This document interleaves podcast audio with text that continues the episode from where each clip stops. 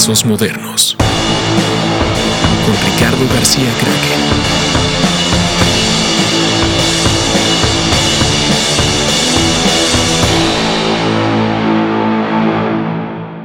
Hola, bienvenidos a Trazos Modernos. Eh, Trazos Modernos tiene un Patreon y se los quiero explicar más o menos de cómo funciona por si tienen ganas de participar. Eh, el podcast, como siempre, es gratis, está en todas las plataformas, como siempre lo subimos. Pero eh, pues hay algunos gastos de producción que queremos meter y pues obviamente eso lo podemos hacer con la, con la ayuda de ustedes para que este podcast siga existiendo como existe. Hay tres tiers eh, o tres slots, por decirlo así, eh, de cómo pueden ayudar. El primero, que es el más bajo, que es que pueden ayudar con un dólar. lo tengo como que pues es, va a haber contenido exclusivo para, para estos Patreons y pues son cositas que voy a ir subiendo en especial ahí quizá algunas fotos, quizá algunas cosas que no salgan directamente en el, en el podcast, eh, o incluso anunciarles antes quién va a estar y cosas así. En el segundo, que es uno de 5 de cinco dólares, eh, ahí lo que vamos a tener, que es una de las sorpresas nuevas que viene este año, es que vamos a tener nuevo merch.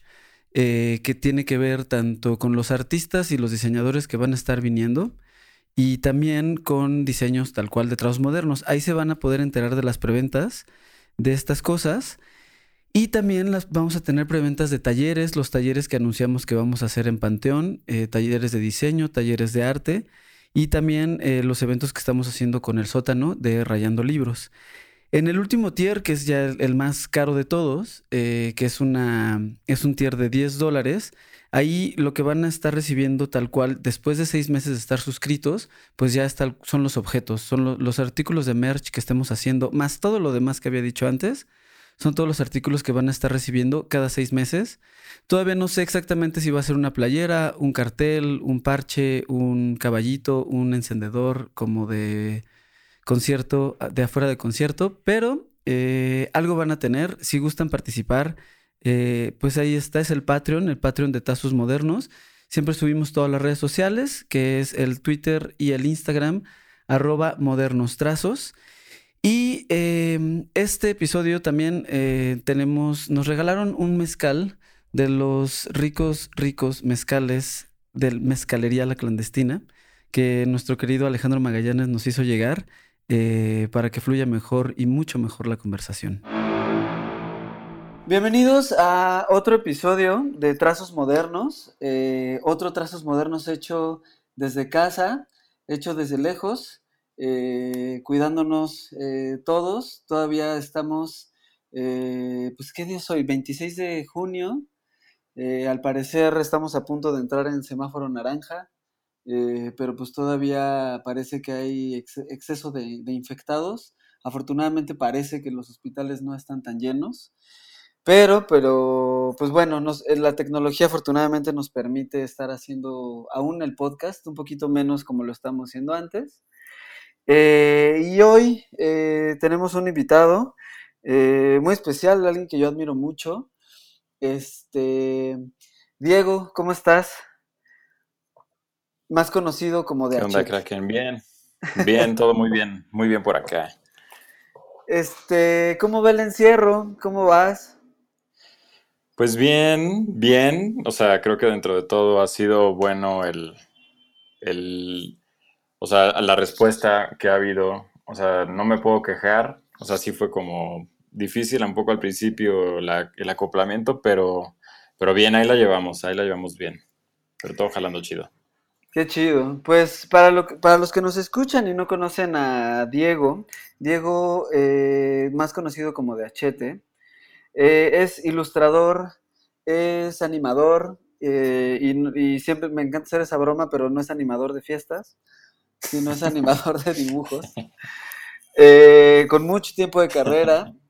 Creo que muchos de ustedes es muy probable que ya hayan visto su trabajo en el Festival Marvin, pues varias cosas, pero justo yo quería platicar contigo, que es mucho como me gusta abordar el podcast, pues es primero hablar de, tus principios, de dónde vienes.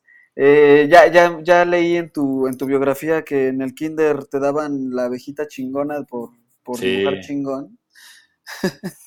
Entonces, pues cuéntanos, ¿cuándo, empezó esa cosita? dónde estudiaste, qué estudiaste, pero pues primero eso. ¿Qué, qué, qué fue la cosquilla que te, que te empezó a abrir el campo para empezar a dibujar y para empezar a entrarle a este, a este mundo? Bueno, pues en realidad, bueno, yo estudié eh, diseño gráfico ahí en el, en el Unitec de Atizapán, soy de allá del, del norte de la ciudad, del estado más bien. Ok. Eh, fue de hecho cuando abrió esa, ese campus en Atizapán.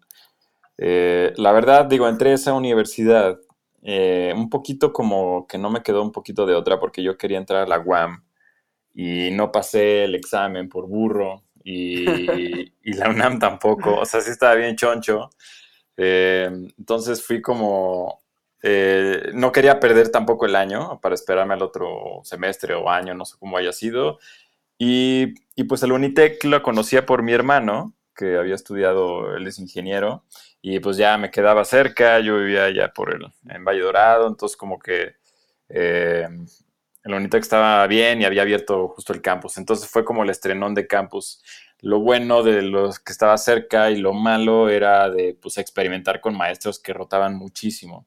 Ya. Pero, pero fue buena la, o sea, fue buena la carrera porque era, pues era lo que yo quería, lo que más me gustaba, lo que más se acoplaba a lo que yo quería, que era dibujar. O sea, como en cuanto a tu pregunta de cómo empecé en este rollo, fue un poco medio sin querer queriendo. O sea, sabía que la caricatura me encantaba. eh, la caricatura en sí, o sea, no tanto como de monero, sino, o sea, yo veía de chavito, me acuerdo, de hecho hace poquito estaba acordándome de eso, que de chiquito, no tengo idea por qué mi única manera de grabar o tener como un registro de lo que estaba viendo que me encantaba, que eran los defensores de la Tierra, eh, que lo pasaban en el 5.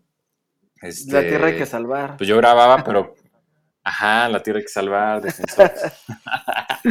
No sé, me encantaba, me encantaba el fantasma del espacio, que era el, como el personaje este como con mallitas este, moradas, Claro. pero como tenía su calaquita, como que me encantaba, ¿no? Entonces, el, el, estos defensores me encantaban y yo los grababa, pero con un cassette así de, de, de, pues de, a- pues sí, de audio, ¿no? Entonces yo me, me- como eran estas vacaciones, entonces yo me ponía y me sentaba en mi cuarto, prendía la tele, porque las pasaban en la mañana, en las, este, y prendía mi grabadora, que tenía, eran de estas pues, grabadoras, estos de dos lados, donde uno grababa y en otro no, y, y así era como que al mismo tiempo los, apretar los botones y, y era chido, yo los grababa, la neta es que no sé dónde quedaron esas regrabaciones, pero yo regrabé como unos 10 capítulos, pero nunca los escuchaba de nuevo, o sea, sabe- quería tener como que yo en mi cabeza, en mi conciencia, ese, re- o sea, ese registro, no sé cómo Claro. explicarlo, o sea, lo tengo muy presente, pero no entiendo ahorita por qué lo hacía. O Entonces, sea, como apropiarte, ¿no? De alguna forma de... Como, como tener el juguete o tener algo de eso, querías algo de eso que fuera tuyo. totalmente, to- totalmente, creo que es eso lo que dices, es como apropiarte y tener ese, sí, yo le digo como bajo registro, pero, pero así, desde ahí era como el, el recuerdo, o sea, luego veía, yo por ejemplo era como de los fresas que tenía cablevisión, no parabólica, porque había muchos ahí del estado que tenían parabólica, Claro. pero sí tenía cable. Bueno, creo que casi todos tenían cable ahí en, en la zona, pero, pero ahí había un programa, ahí sí era cablevisión de a verdad, o sea, no había anuncios, o sea, ahí sí era como era, como debe ser, así la televisión de paga, que no eran anuncios y, y alguna vez pasaron un programa especial de Jim Davis y ahí yo conocí a Garfield y me acuerdo que en un momento el güey, con el chavo este como que se puso ahí a, les voy a enseñar cómo dibujar un Garfield. Entonces estaba como en un rotafolio y estaba pintándolo así como los ojos y todo, así algo así como lo que hacía también Capulina en sus shows, así de cómo dibujar un Capulina. Claro. Era, era eso, pero era Garfield, ¿no? O sea, entonces era, era, me gustaba esa onda de no manches, o sea, está dibujando una caricatura y es súper sencillo. Entonces, como que tuvo muchas fuentes de inspiración. Este, entre ellos también, muy bizarramente, fue este Mauricio Castillo, que es el que salía con Adal Ramones, el cuate este de bigote. Ah, claro. El peloncillo de lentes, ¿no? Ándale. Él antes tenía un programa de dibujo. O sea, él se ponía a dibujar en la tele y, y dibujaba súper bonito. Yo me acuerdo que lo veía seguido porque sus dibujos eran como diferentes, eran como muy cartoon, pero bien iluminaditos y todo. Y eso también como que me inspiró. De hecho, una anécdota rara es que mm, hace, cuando yo después en mi trabajo, yo trabajé un rato en Televisa, que ya llegaré a eso, pero trabajé en Televisa y me tocó grabarlo a él en para un programa, que eran miembros al aire. Este, y me tocó grabarlo para hacer como unas animaciones y, le dije, oye, la neta es que te, fíjate que yo de chavito veía tu programa y fue como, ah, órale, chido. Como que bien mal. Chale. vete, vete, lejos, te voy a, te voy a animar mal, cabrón. Este. Qué mal pedo. Sí. Yo se lo compartí así como que un, pensamiento como muy chistoso, así muy personal, muy íntimo. Es como, como enseñarle tu la, el resorte del chon a alguien. O sea, claro, claro. Es como que ya no, no, no le enseñes los chones a nadie. consejo. consejo. Y así fue como que mis, mis, mis inspiraciones fueron como desde ahí. Y de luego me acuerdo también, ya cuando estaba ya en la universidad, o sea, yo sabía que quería eh, estudiar, bueno, sabía que quería estudiar diseño, sabía que quería hacer algo en relación a diseño, o sea, la caricatura y el dibujo fue lo que me motivó a hacer el diseño, a estudiar diseño. Eh, no me fui como ni por a San Carlos, o sea, como que ni siquiera conocía, realmente, realmente era como medio ignorante en ese medio. Eh, y entonces el diseño fue como lo más uh, apropiado ad hoc que yo tenía. Ya durante la carrera, pues tuve otros acercamientos. Entre ellos fue. Es que no sé de qué zona seas tú, pero es que igual yo en Satelandia. Uy, los rivales, Shelbyville. Este, sí, pero tú es Sateluco, Sateluco, ¿no? Sí, yo era sateluco. no vivía en satélite, pero bueno, todos los de Mundo de para atrás eran satelucos. Sí, hay, esa, claro. Los de lo más verdes dicen que tampoco, pero seguro son. Ándales. Exacto. Y entonces, bueno, ahí en esa zona, no sé si en tu zona había, pero había un periódico local que se llama el Ecos. Entonces, ese, ese como. El Ecos era como el periódico que te llegaba a tu casa y ahí eran como una sección amarilla, pero más del lado norte del estado, ¿no? Ok, ok. Este, Suburbios. Ándale. Y era, pues era pues, aviso de ocasión, venta de carros y todo, servicios, oficios, etcétera. Entonces había una cuando yo estaba en la universidad, me llegó el Ecos, que me, encantaba chismearlo, porque, o sea, no era nada, en realidad no te llama para verlo, pero era un periódico que lo único que había en mi casa. Este, los grandotes, o sea, ya pensando, es súper menso yo, pero bueno, ya el Reforma y todo eso no me interesaba. Yo, no sé, el, periodo chiquito era, y lo vi y había un anuncio de que se iba a abrir un curso de taller de animación en, el Naucali, o sea, en el parque Naucali.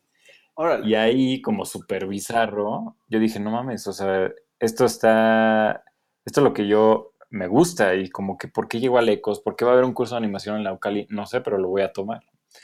Y entonces me metí a chambear ahí a un restaurante ahí del Mundo E, a, meserear, para sacar y pagarme ese curso. Este. Qué chido. sí, entonces estuve un rato ahí trabajando y me harté de ese lugar, obviamente. O sea, creo que trabajé como unos cuatro meses, estaba como bien pesado, porque era como un restaurante tipo Señor Frogs. Entonces, como que era mucha actividad, mucha gente, muy activo todo yo no me cereaba en realidad, yo nomás empecé como medio trapeando y luego llevando las, las cocas o las chelas a la gente.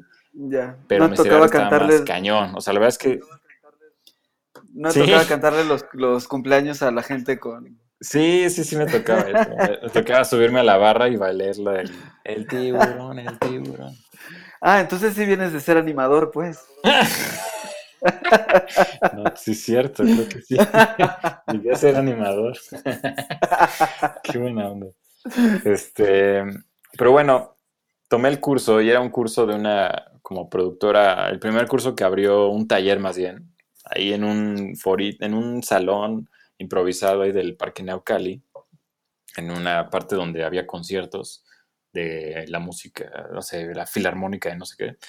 Entonces había salitas ahí para dar talleres de cursos de verano y uno de esos fue este de animación, pero era un, este se llama Golem Producciones, este como grupo, no sé qué sea.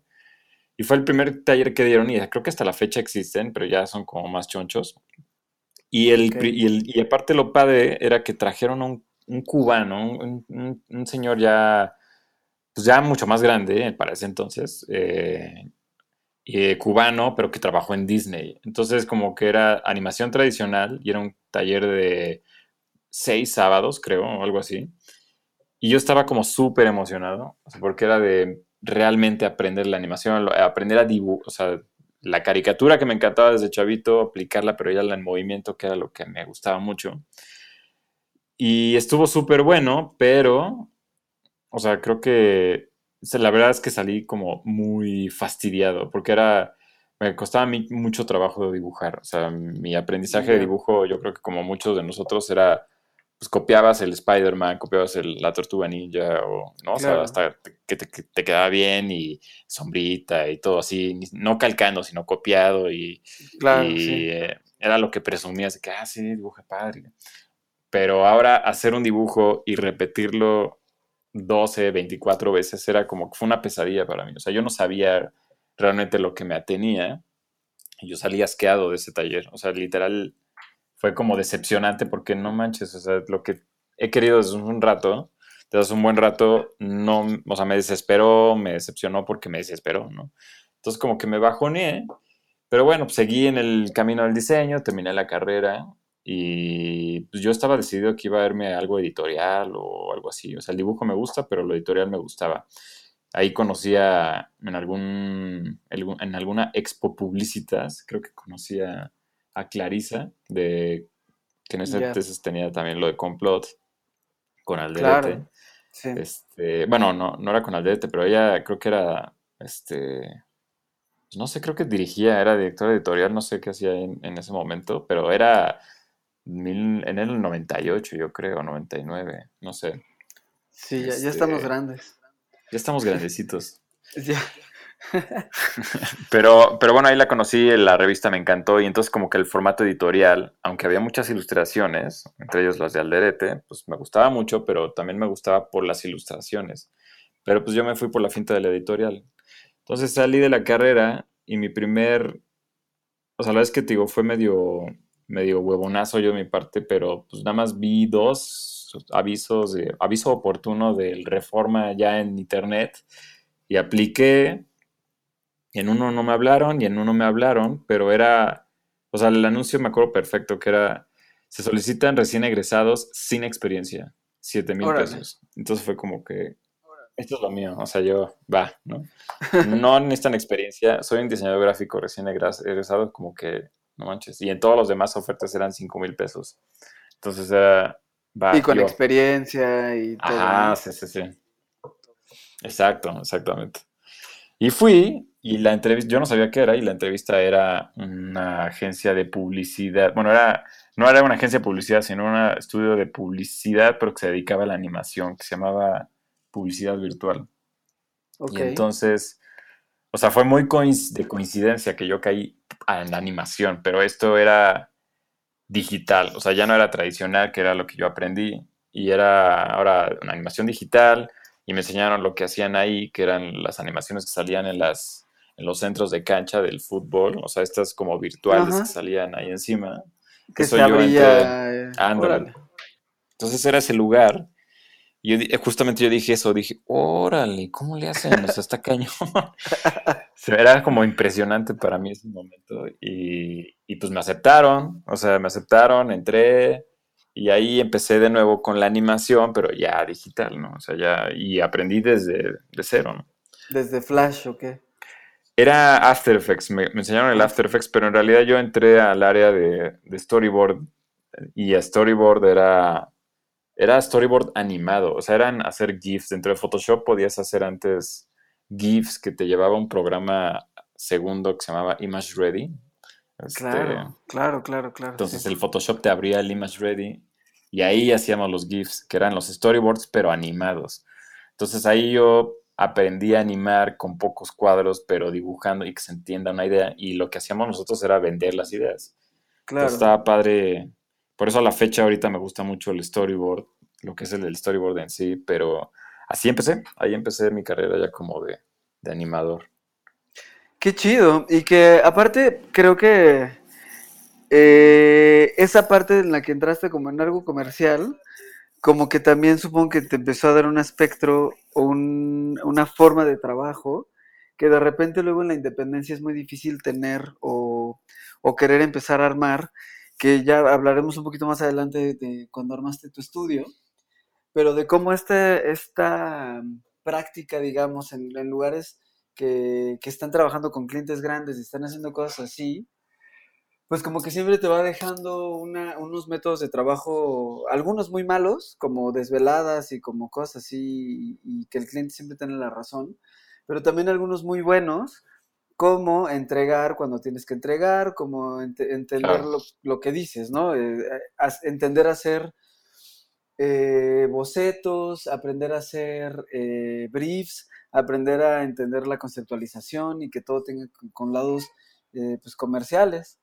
Exacto, totalmente, totalmente de acuerdo. Sí, acá llegaban los briefs muy, pues era publicidad, pero medio charra, o sea, era el, el PERT Plus que se anunciaba y era como, bueno, pues a ver qué hacías con eso, era improvisar, eh, no te daban un brief como tal, o sea, era, quieren sacar la promoción tal o quieren vender tal cosa, ¿no? Pero, Claro, porque seguro, pues, aparte también era un punto en el que quizá la agencia de publicidad que llevaba PERT Plus, pues ni siquiera pelaba eso, estaban más concentrados en hacer los comerciales. Sí, y más bien el cliente decía, no, pues eso no se lo demos a la agencia, eso démoselo a otro lado, entonces ahí ya no le invertía ni al brief ni preferían invertirle a la, inven- a la animación, como dices. no ajá, eso es muy interesante, o sea, no le invertían tanto al brief, sin embargo, O sea, era cara la, esa publicidad porque ahí era donde tenías a todo México viendo la tele. O sea, el partido de fútbol era, todo el mundo ve ahí, entonces la pauta era realmente cara. Y, estos cuates como que se empezaron a pirañar todo lo que es el, el estadio. Em, o sea, era muy, muy innovador, la verdad. O sea, era, funcionaba con una, la empresa era de, un, de unos señores, este, que tenían muchísima lana, pero trajeron como la tecnología, o adaptaron la tecnología, una tecnología israelí que, que era, se enfocaba como que en el trabajo de la milicia, o sea, como que el target de los- un misil ubicaba algo así, algo así, lo, lo- eso lo supe porque desde que entré me lo presumieron, ¿no? Este, entonces era este, este, este aparato que le llamaban Elvis, o sea, era un Elvis que era un rack así gigantesco, así como, eh, no sé si llegaste a ir a Olin, pero bueno, había racks así para hacer tus, para, pues, para hacer copiados y todo, o sea, una, un- una central así de digital cañona, el Elvis, y ese era que, el que hacía toda la magia, y agarraban como esa tecnología del, pues, del ubicar algo, como para traquear, y de ahí este aparato lo que hacía era como que reconocía la cancha, o sea, el círculo de la cancha, y lo, lo utilizaba como un target. Entonces, por eso cuando movían la cámara hacia un, para del uno del lado al otro, zoom out, zoom in en el partido, todo lo, toda la animación se quedaba ahí como fijo. Y luego, si pasaban las cosas, los, los, los jugadores encima, hacía como una oclusión automática. O sea, estaba súper innovador la tecnología ahí. O sea, era con, Este, con esa tecnología que matamos gente, estamos haciendo publicidad increíble. Sí, sé- sépanlo todos, así, así fue. Y, y así era, pero era muy, muy interesante. O sea, era, mucha gente estaba viendo eso cuando eran los partidos así, los clásicos, América Pumas o América Chivas, o partidos así importantísimos, no manches, era una cantidad de marcas que se querían anunciar y por eso terminaban todo el mundo odiando ese tipo de animaciones. O sea, yo también, o sea, era, ves tu partido y de repente te ponen ahí la publicidad. O sea, ya no perdonaba a nadie, ¿no? O sea, como que la publicidad Claro. eh, no, o agarras cualquier hueco y lo tienes que agarrar, ¿no? Como marca. Pero estaba interesante, o sea, como un reto creativo de tener una limitante de hacer algo en la cancha. O sea, digo, yo en mis primeros pininos, o sea, era mi primer chamba en sí de diseñador. O sea, digo, tenía otra chamba antes, pero más X zona que era, hacía como si fuera el anuncio este de Lecos, o sea, los anuncios, avisos oportunos por ahí de mi colonia, lo llegué a hacer, pero, pero, pero no, este, pero este era mi primer trabajo formal, real, así en, eh, era en las lomas, entonces como que yo vivía en el estado, entonces era como que un, trabajo real, o sea, como que era mucho más tangible y, pues le di mucho valor. y aprendí bastante. Qué chido. Ahora, lo que decías de que de tu del periódico local que te llegaba, me estaba acordando que en realidad, o sea, yo vivía, yo vivía muy cerca de Coyoacán, o sea, prácticamente en Copilco. Y la verdad es que por ahí no nos llegaba tanto como periódico local, sino que más bien como que es, como siempre ha sido zona más de la UNAM y todo eso, y más hippie, pues obviamente lo que, lo que nos llegaba en ese entonces era como el chamuco o el chahuistle. Ah, no manches, claro. Entonces eran más cosas que de repente, pues igual tú traías dos pesos y le dabas los dos pesos y con eso lo tenías, o si no, después me acuerdo que ya los empezaron a vender. Enfrente de mi casa existía un de todo, que después fue Walmart, que hoy al día es Walmart, pero en ese momento era de todo. Y me acuerdo que en la sección de revistas era muy buena porque pues había muchísimas cosas de moneros, y cómics y la heavy metal la compraba ahí, por ejemplo. Uy, la heavy metal, sí. La hard, rock, heavy metal. Ajá. Entonces, como que mi, aproximación de, eso, eh, bueno, es que me acuerdo que justo en la heavy metal, pues veías cosas súper, súper locas, súper locas de, de, ilustración, y que aparte, no sé si recuerdas que después salió un VHS de la heavy metal que traía todas estas animaciones increíbles. No, no, no se pesa. Sí, pues de ahí salieron varios, varios animadores franceses. Este, digo, ahorita no, tengo nombres eh, que me acuerde, pero justo en esa época salieron muchas cosas y sí, me, o sea, me estoy, estoy intentando como ver, porque pues somos más o menos del mismo año, ¿no? Eh, el 81. yo, soy del 80, sí, sí, total. Pero pues sí, hubo, hubo, hubo, muchas referencias por ahí parecidas. A mí me pasó, por ejemplo, que justo yo no, tal cual no terminé la carrera, pero yo entré a trabajar en, Yo entré a estudiar publicidad y de la carrera más bien me salí porque me pensé a trabajar en diseño, aunque no había estudiado diseño. Ajá, ok. Y entonces igual, mi tercer trabajo, los primeros habían sido despachos de diseño y después me metí a una agencia de publicidad. Entonces como que un poquito entiendo el universo del que me hablas. Que aparte es muy, es muy curioso porque mucho, obviamente muchos años después de lo que tú me estás platicando, me acuerdo que alguna vez en una agencia, que no recuerdo tal cual si fue en Sachi, en Sachi en algún tiempo llevamos Toyota. Y me acuerdo que, que, que una vez nos pidieron sacar ideas para estas animaciones de las que estás hablando. o sea, como que parte de los entregables de la campaña era obviamente hacer el comercial, hacer los prints, hacer ya digital y también era él, bueno, y también tenemos la animación de los estadios. Entonces, si se les ocurre algo para eso, pues van. Sí, sí, llegaron a ir a varios, varios de agencia, justamente como lo dices, que parte de su campaña incluía animación. Sí, llegué a tratar con algunos de Publicis nada más y, ya, güey, pero sí, sí, sí era curioso ese, ese lado. Oye, ¿y de ahí entonces te fuiste a Televisa o faltó un rato? No, justo estuve yo creo que hay unos dos, unos tres años, tres años y medio ahí en, publicidad virtual. Este, pues, o sea, como que escalonando, dentro de todo estuve como escalando, estaba en el área de storyboard y luego como que el otro grado era tus animaciones van a salir al aire. Ah, no, entonces era como el otro grado ya de hacer la animación 2D, que era lo que yo hacía.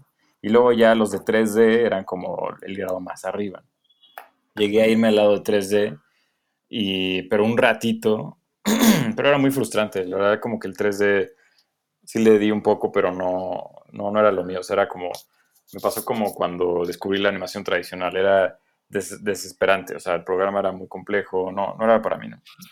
¿Y, este qué era? ¿Como Maya y eso? Maya, era Maya. Sí, aprendí ahí a usar el Maya y animar y a texturizar y usar el, el cloth. Y, o sea, sí le, le di ahí algo eh, un buen rato, pero, pero no me gustaba. O sea, en realidad no me gustaba. Yo lo que disfrutaba era el 2D. Y ahí, de hecho, un cuate de ahí que estuvo un rato, el David, me dijo, como un buen consejo, me dijo, pero ¿para qué quieres?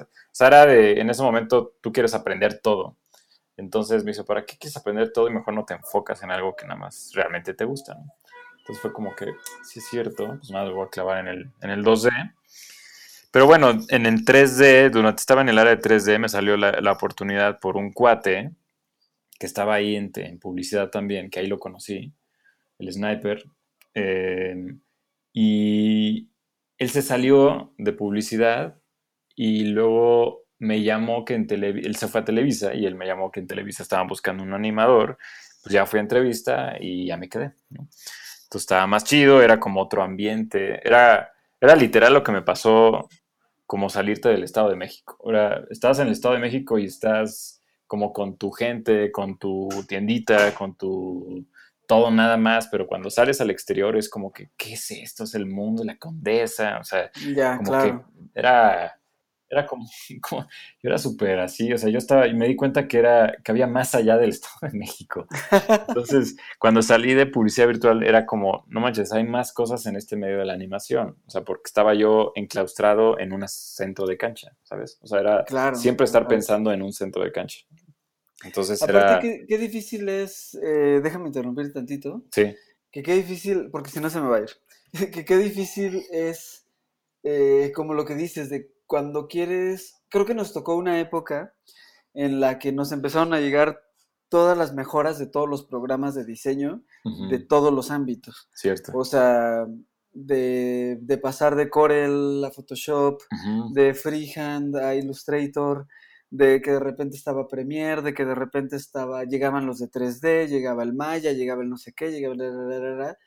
y justo entrabas en una, puta, pues necesito saber todo o si no me voy a quedar, si no, no voy a encontrar trabajo, trabajo nunca jamás en la vida. Pues luego llegaba Flash, entonces también querías aprender Flash. Y me acuerdo que me pasó algo muy parecido de lo que decías, de que medio me empecé a montar en, los, en los trenes del mame que existían en ese momento.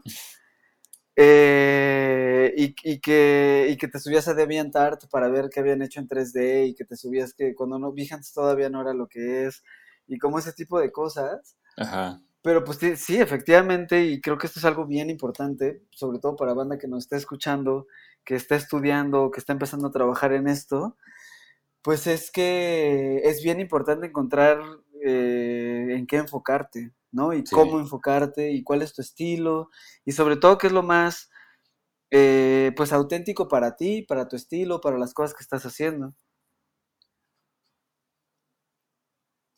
Sí, totalmente. O sea, creo que el, el- el- es una búsqueda de identidad constante. O sea, desde que sales, desde que estás trabajando, te estás moldeando y, y, pues justamente muchos amigos míos se acaban la carrera y se iban a la, a la, ¿qué? a la maestría. Y a mí no me gustaba esa idea porque justamente como que, bueno, maestría que es una especialización, pero no sé, yo no sé en qué me quiero especializar. O sea, yo ni siquiera me titulé, o sea, terminé la carrera, pero no me titulé porque no pues no, no, no, no quería hacer tesis, empecé a trabajar, eh, tesis para qué, no, no encontraba la, la forma, o sea, era más como el que todo mundo hace y tienes que trabajar en tu tesis y ese orgullo y el título pegado, bueno, mi madre hasta la fecha sigue esperando el título ahí pegado, pero, pero no, Claro. no, no, pues no, o sea, no era lo que a mí me, eh, me interesaba en ese momento. Yo siempre decía, trabajar era lo que me va a enseñar. Y sí, sí es cierto, o sea, creo que como estudiante y como cuando empiezas a trabajar, no terminas siempre de, de tener realmente lo que quieres. Creo que uno se va moldeando y vas avanzando, forjando como tus intereses y sumándole, sumándole cosas. O sea, creo que cualquier artista, creo que, que veas atrás, creo que es así. em, como que depende mucho de esa sensibilidad que tengas. O sea, es muy... Siempre se discutía mucho el, si el diseñador es artista y creo que la diferencia, a lo mejor no todos, pero sí la diferencia está en como en cuanto a tu sensibilidad. O sea, creo que si es una persona sensible, si eres eh, totalmente como abierto a- o más bien cerrado a algo, no sé, creo que la sensibilidad da, marca mucho esa pauta de, lo, de la diferencia que puedes tener un pensamiento más artística y considerando, considerándote artista como tal, ¿no? Que creo que es una palabra bastante eh, galardonada, creo yo, o sea, que alguien se nombre auto, así, a uno mismo artista, o sea, yo a veces me manejo y digo, pues sí me considero un artista por lo que ya he trabajado tantos años y lo que quiero Claro. aspirar a, ¿no? Este... y, que, es difícil por, por, es muy difícil, como dices, como el, el, título por, por, el trabajo, por decirlo así, por la, por la carrera que has llevado, por las cosas que has hecho, por la sensibilidad que le has querido dar, por qué tanto se ha alejado de lo comercial. Y también por otro lado, pues sí, efectivamente también existe como la nomenclatura, por decirlo así, que tiene que ver si estudiaste o no estudiaste, si eres académico o no eres académico, o sea, en qué tanto estás basando tus conocimientos de arte para considerarte artista. Creo que es tan, tan amplio el, el, espectro hoy que, que, más bien justo, como dices, creo que el trabajo es uno de los que te empieza a dejar considerarte o considerar a los demás si, si lo que estás haciendo es un trabajo artístico o es meramente eh, pues como un mercenario de, de, trazos. Claro, sí, no, lo explicaste muy bien y sí es cierto. Y eso puede, pues no sé, yo puedo llegar a pensar, ahorita el abanico de oportunidades o de opciones para, para enfocarte en algo a lo que te quieres dedicar es como súper amplio.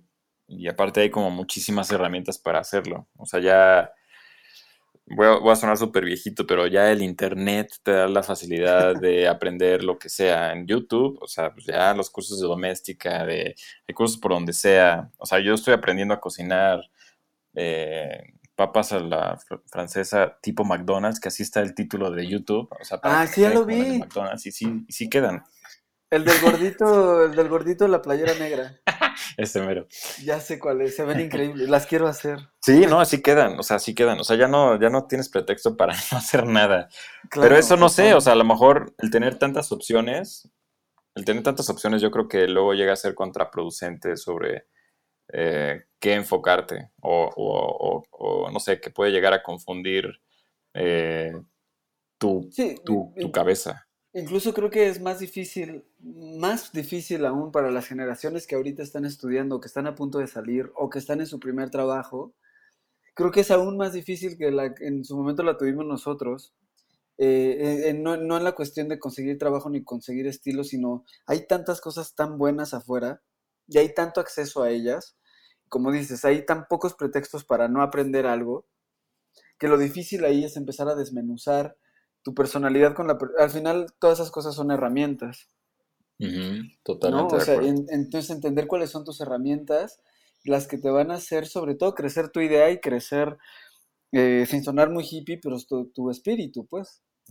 Sí, sí, totalmente. Y no dejar de trabajar. O sea, creo que eso es el, la clave también de estar generando y generando y generando. O sea, eso a la fecha es algo que yo... Sí, exacto, chingarle y no parar. O sea, eso me acuerdo mucho, me lo dijo, no sé si conoces a Sanner.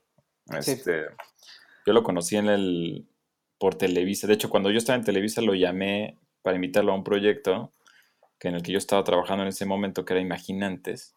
Y era, claro. lo llamé como, a mí me tocó dirigir la segunda ola de ese, de ese proyecto que salió en Televisa. Y, y ahí es donde yo, pues como que yo dije, bueno, voy a...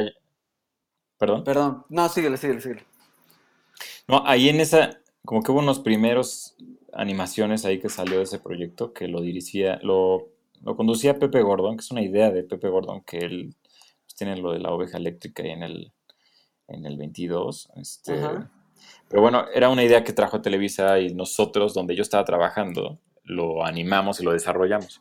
Entonces, em, la segunda, por decirlo así, temporada, me tocó como coordinarlo, más bien no dirigirlo, sino coordinarlo, y ahora el encargado de invitar a gente para ver quién iba a ilustrar, ¿no? Entonces, dentro de todo, de revisar cosas, era eso, y pues invité a Saner, invité a Luis Afa, invité a Sobek, invité como a varios que yo a mí me gustaban, o sea, como que, que, que, era, pues que fue como darle ahí otra ondita a, a todo lo que se estaba haciendo.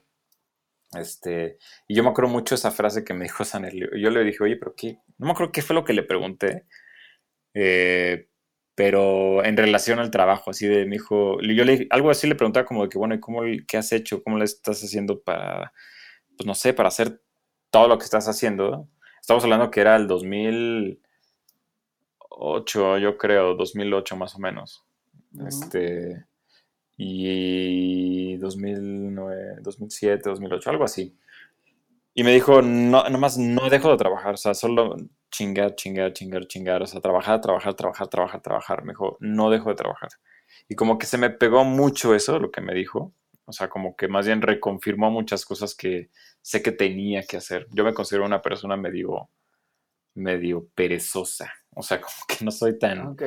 Creo que, creo que me encantaría, me encantaría trabajar como muchos más trabajan. O sea, creo que durante muchos años de mi vida trabajé demasiado. O sea, como decías al inicio, ¿no? Como que era desvelarse y solamente mi vida era estar trabajando. Mis amigos, eh, pues no los veía tanto. Sí tuve mis broncas con mis cuates, o sea, con mis cuates más cercanos, así que de repente, eh, pues no iba, prefería no ir con ellos a las reuniones y quedarme a trabajar.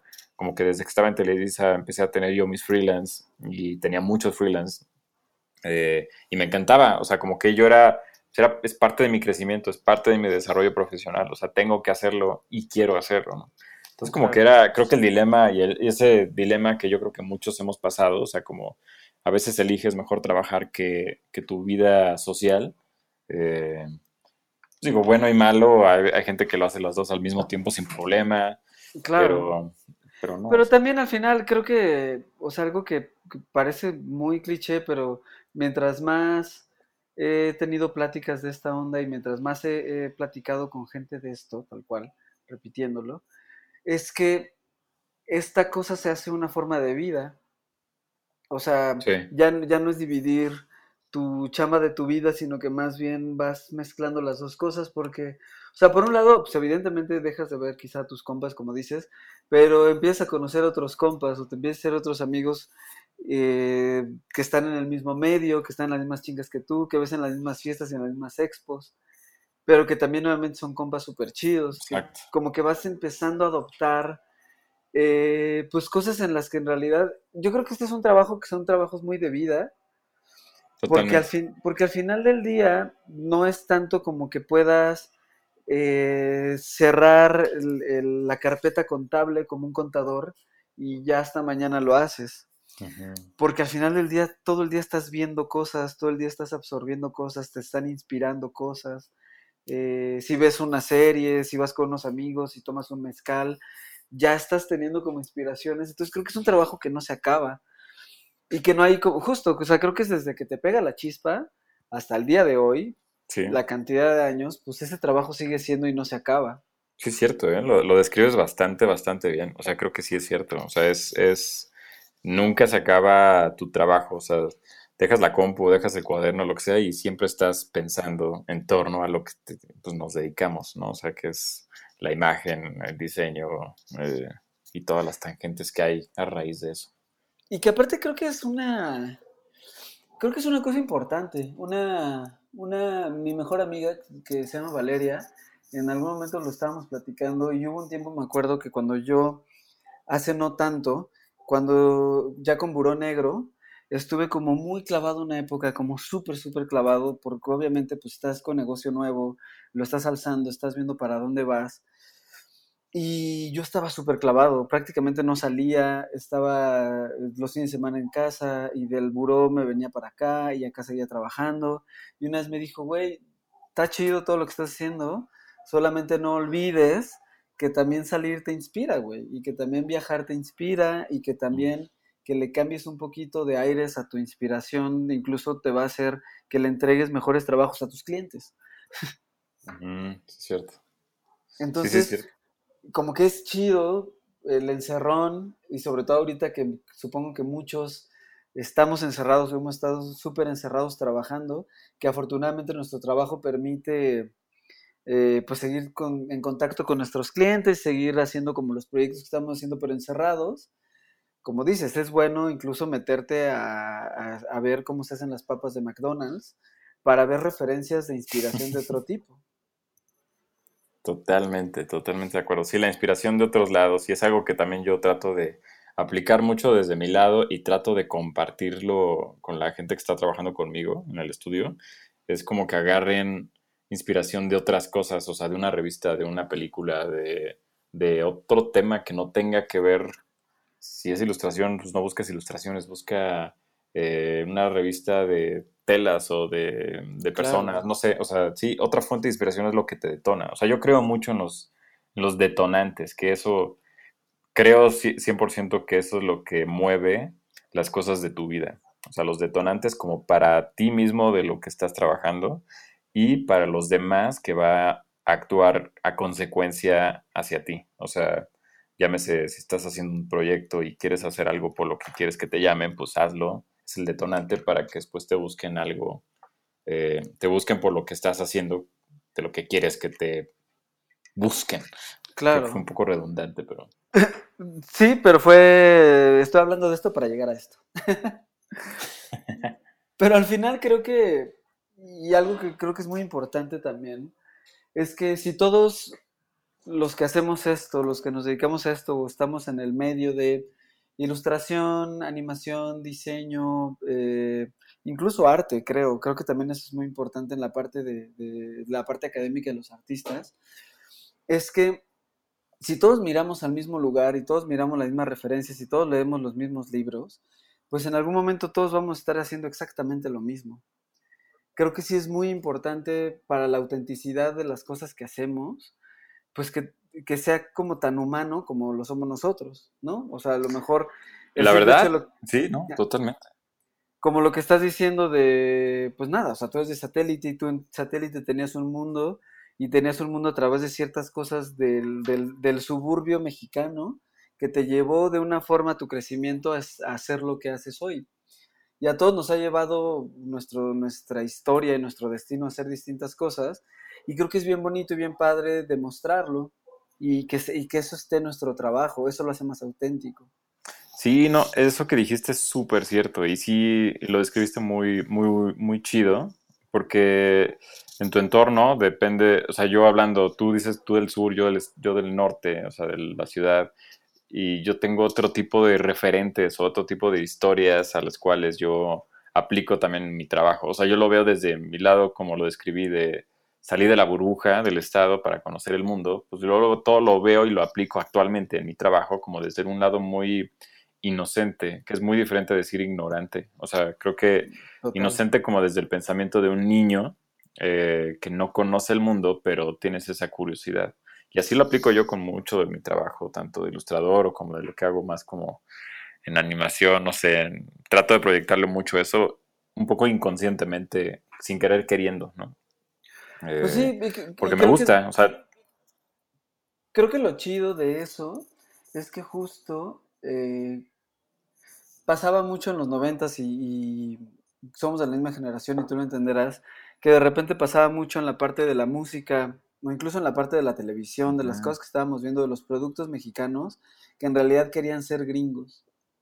O querían ah, ser... Sí, totalmente. O sea, como que había una vamos a opacar todo lo mexicano, vamos a opacar de dónde venimos, que afortunadamente hemos visto que desde unos años para acá, eh, proyectos como los que hace Tu Morra, que ya entrevistamos aquí, eh, Gaby, Gaby Vadillo, eh, todo, todo este auge del, mezcal, todo este auge de las cosas tradicionales, afortunadamente ya pasamos esta época del, de, de que de queremos ser gringos y de que solo gringo es chido y de que todo lo de acá es, es, naco y es indio y está de la verga.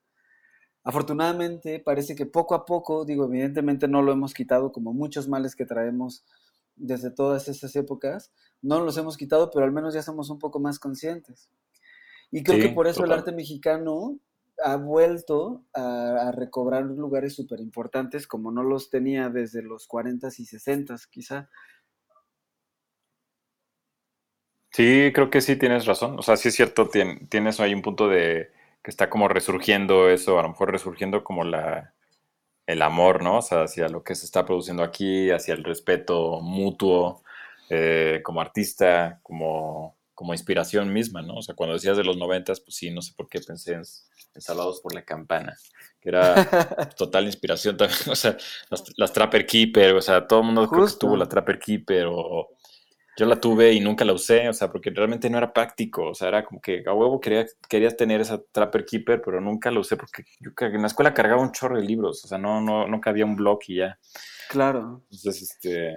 No, y que justo, a ver, por lo mismo, no no es como que, no es como que haya estado mal haber tenido y haber querido esas cosas, es nada más al día de hoy cómo las aplicas tú, más todo lo demás que tienes. Y cómo ese, con eso, pues, eh, como tú, todo el trabajo que has hecho, que has sido ya reconocido en un chingo de lugares, que has tenido premios super chidos, South by Southwest, cosas así, pues te han llevado a tener una voz que creo que es lo más difícil o de las cosas más difíciles de encontrar cuando te dedicas a esto porque todos nacemos copiando, como lo que decías, copiando las tortugas ninja, copiando, yo, yo copiaba cómics de los X-Men de la época Ah, de, claro. de- de Jim Lee, de, pues sí, de, de Madureira, la época de Madureira me gustaba mucho. Y como que yo copiaba mucho esos cómics y poco a poco, evidentemente, pues eso fue evolucionando a un estilo, Sí. ya un chingo de cosas.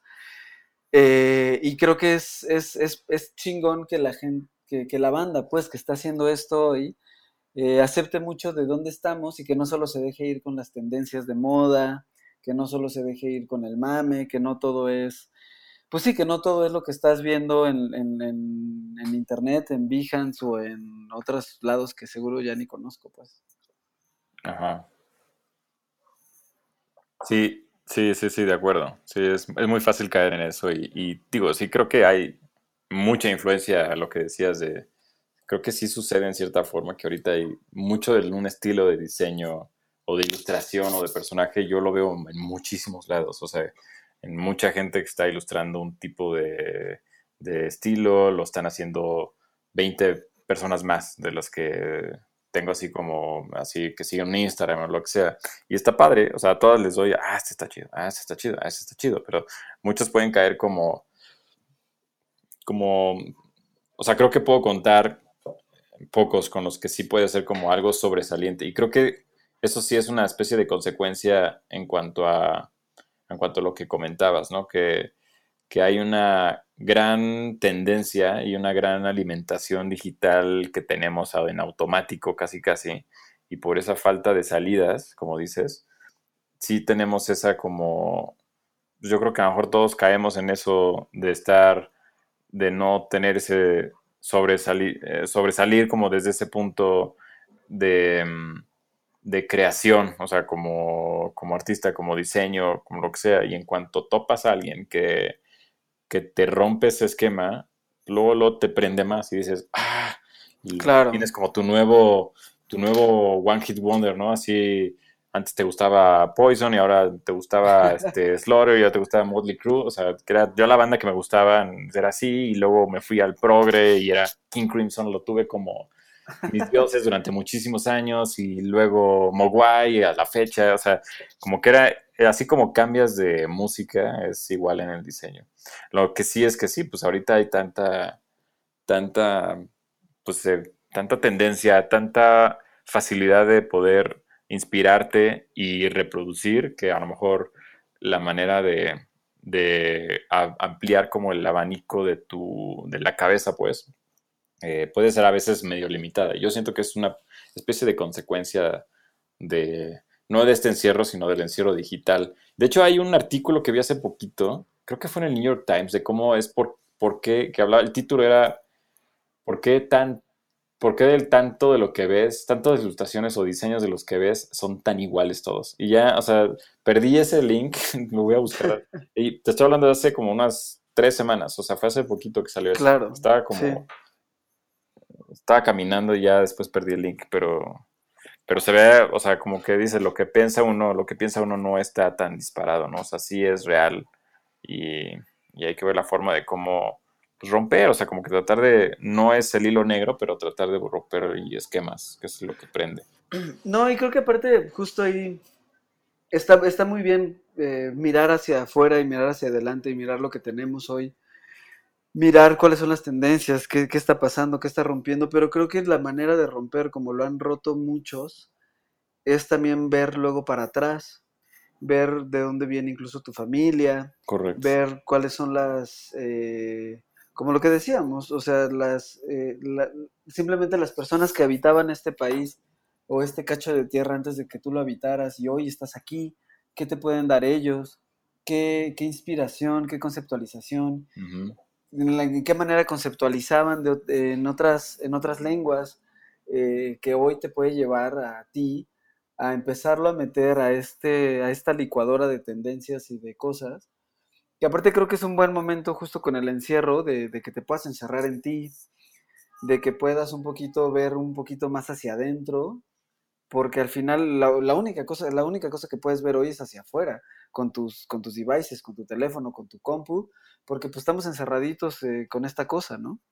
Totalmente, totalmente. Sí, sac sacar el demonio, sacar todo, o sea, sí el encierro provoca todo. Y eso sí, o sea, es, es bueno, es, da para, la, para ejercer más como tu creatividad, eh, da para sacar y creo que de construirte y, y, volverte como a forjar como desde un concepto distinto, desde un punto de vista diferente, como si agarras un algo, una, pues un, como si tú eres una cámara de lo que estás fotografiando y si lo ves desde otro punto de vista, pues tiene otro, otro contexto, otra iluminación, otro acomodo. Entonces creo que es de eso, eso se me hace como bueno estarlo haciendo ocasionalmente. O sea, soy una persona así, me considero una persona totalmente impaciente y, e inconforme a veces. Eh, claro. Creo que todos nosotros somos así, pero um, yo creo que es parte de lo que, así como es malo, también es bueno de, pues no sé, o sea, yo siempre lo defino y eso lo, lo descubrí al inicio de mis nueve años de psicoanálisis que tuve, eh, era justamente esta búsqueda de la identidad. Era, era justo era como mi tema, ¿no? O sea, estás, es una búsqueda de la identidad que nunca, a lo mejor nunca termina. Y eso, claro. es, eso es bueno, ¿no? Pues sí, eh, desgraciadamente se nos está acabando el tiempo. Vamos a necesitar ah. un episodio 2. Porque aparte ni siquiera llegamos a la parte de Baza, que yo quería que nos platicaras de dónde vino, cómo fue, para dónde fue. Pero de hecho ya, ya nos pasamos un poquito del, del tiempo normal del podcast, que se me fue muy rápido. Ajá. Pero, este, pues nada, te extiendo la invitación a que hagamos un episodio 2. Siento que estoy cortando la plática como de, bueno, chido, pero ya me voy. no, no, no, sí, entiendo que se, estaría bueno, sí, platicar de ese tema, que hay mucho tema también. Sí, en, hay mucho en, tema en la parte de base.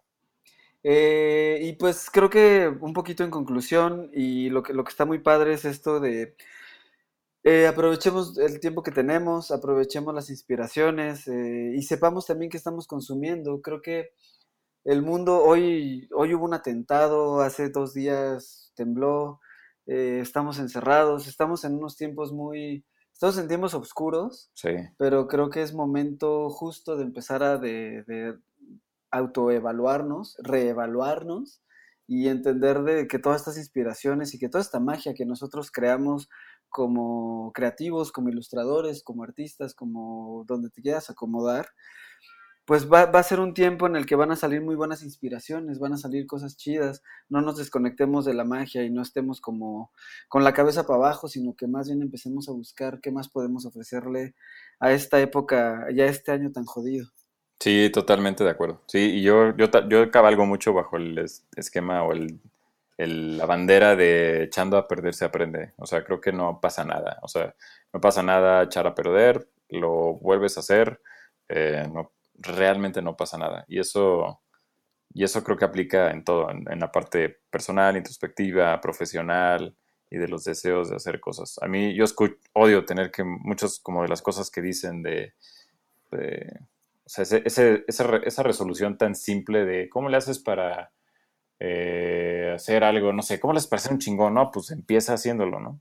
Claro. Eh, pero ese empezar a hacerlo, si yo lo escucho desde el, desde el sillón, es como que, ah, chale, pero ¿cómo? O sea, como que no, y no hago nada, ¿no? O sea, claro. es como bien fácil la solución, pero realmente pues, es parte de lo que aflojarse, y como dices, estos momentos son críticos, son buenos, son, son difíciles y son como eh, eh, constructivos en, desde el lado creativo. Eh, y, y algo sale de esto, o sea, algo va a salir demasiado bueno y así como con mucha carnita. Se está ahorita consumiendo muchísima carnita para los próximos meses o el siguiente año para sacar muchas cosas de contenido, de arte, de, de no sé, de lo que sea, ¿no? Totalmente, eh, sí.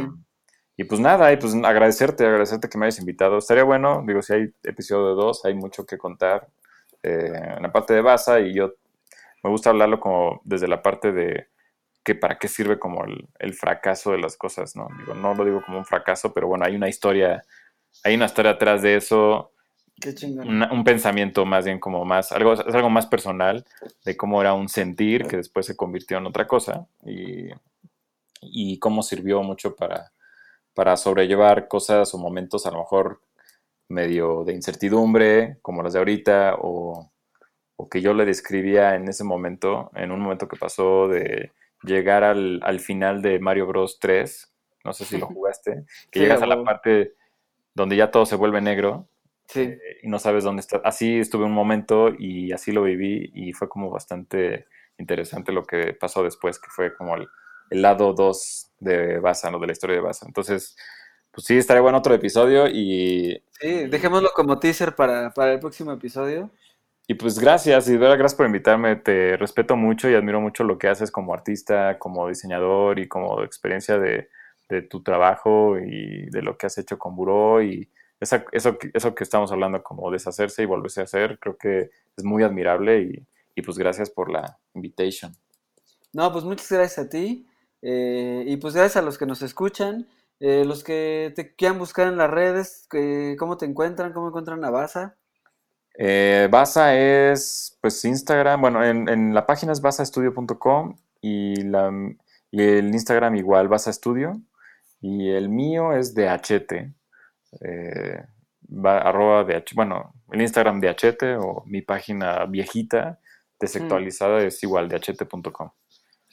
Chingón, pues eh, también si nos están buscando, el, mío está arroba krakencan, K-H-A-N, o nos pueden encontrar también en Modernos Trazos. Eh, y pues esto fue todo. Muchas gracias. Trazos modernos. Con Ricardo García Kraken.